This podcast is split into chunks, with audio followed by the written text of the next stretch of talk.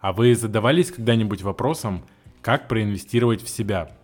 Многие, э, когда упоминают слово инвестиции, в первую очередь говорят про инвестиции в какие-то ценные бумаги, в акции, облигации, инвестиции, например, на депозит в банке, про сохранение денег, про будущую пенсию, будущую жизнь и так далее. А как вам такая идея? У вас есть самый ценный, самый главный, самый э, несгораемый, так скажем, актив – это вы сами. И те инвестиции, которые вы в себя вкладываете, это то, что у вас никто потом не сможет забрать. Это не сможет забрать инфляция, это не может никак обесцениться, и любой финансовый кризис, он эти инвестиции тоже не съедает. С вами Владимир Микрюков. Давайте сегодня поговорим о теме инвестиций в себя. И давайте начнем с того, что обсудим, а во что конкретно можно инвестировать и какие плоды после этого мы можем получить.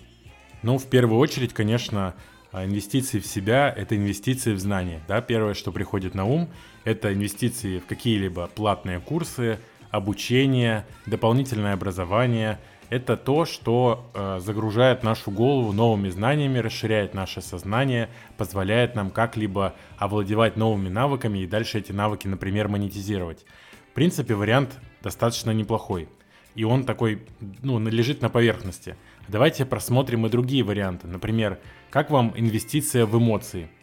А, например, вы можете полетать в аэротрубе, вы можете взять инструктора по горнолыжному, например, спуску на лыжах или на сноуборде и открыть для себя новое хобби. Вы можете, например, взять инструктора а, по плаванию и научиться наконец-таки плавать. Казалось бы, все это безделушки какие-то, и в принципе можно и без этого. Ну, вообще да, можно и без этого.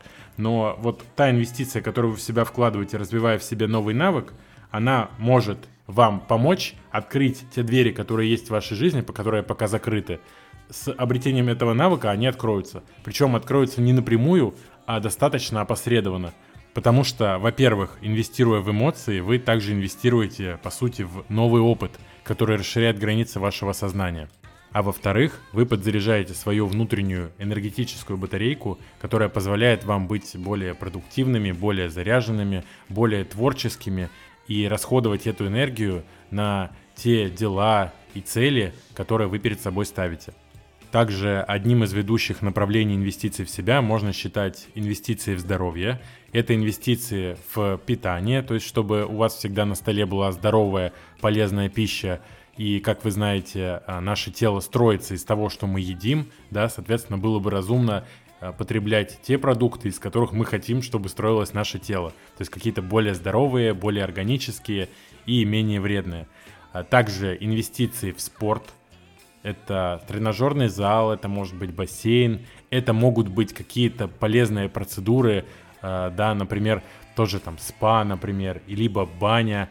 Это рассматривать можно как тоже инвестицию, потому что вы, по сути, расслабляете, вы даете организму возможность отдохнуть и тем самым себя подзарядить. Также инвестиции во внешний вид – если вы понимаете, что вам некомфортно ходить в том, в чем вы ходите, то было бы разумно обновить гардероб, действительно подобрать себе те вещи, которые вам нравятся, в которых вам хорошо, в которых вы себя прекрасно чувствуете, и это точно скажется на вашем состоянии счастья, радости, удовлетворения и будет вам в плюс. Главное, что это все самые надежные инвестиции, и они всегда будут с вами, всегда будут частью вас, и никто у вас их никогда не заберет.